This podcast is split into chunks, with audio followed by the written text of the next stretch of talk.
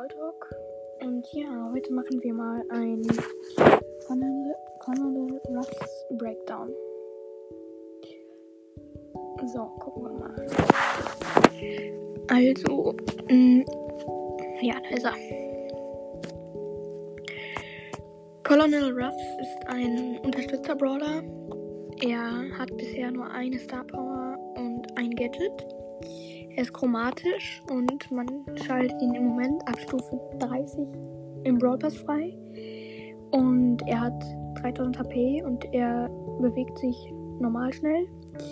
Sein Angriff, der Doppellaser, macht 2x500 Schaden.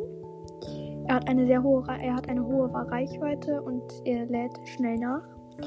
Und sein Superskill Vorratskiste hat eine hohe Reichweite und mit der fordert er eine Vorratskiste an, die Feinden im Landungsbereich Schaden zufügt und ein Power-Up hinterlässt, das von verbündeten Brawlern aufgenommen werden kann.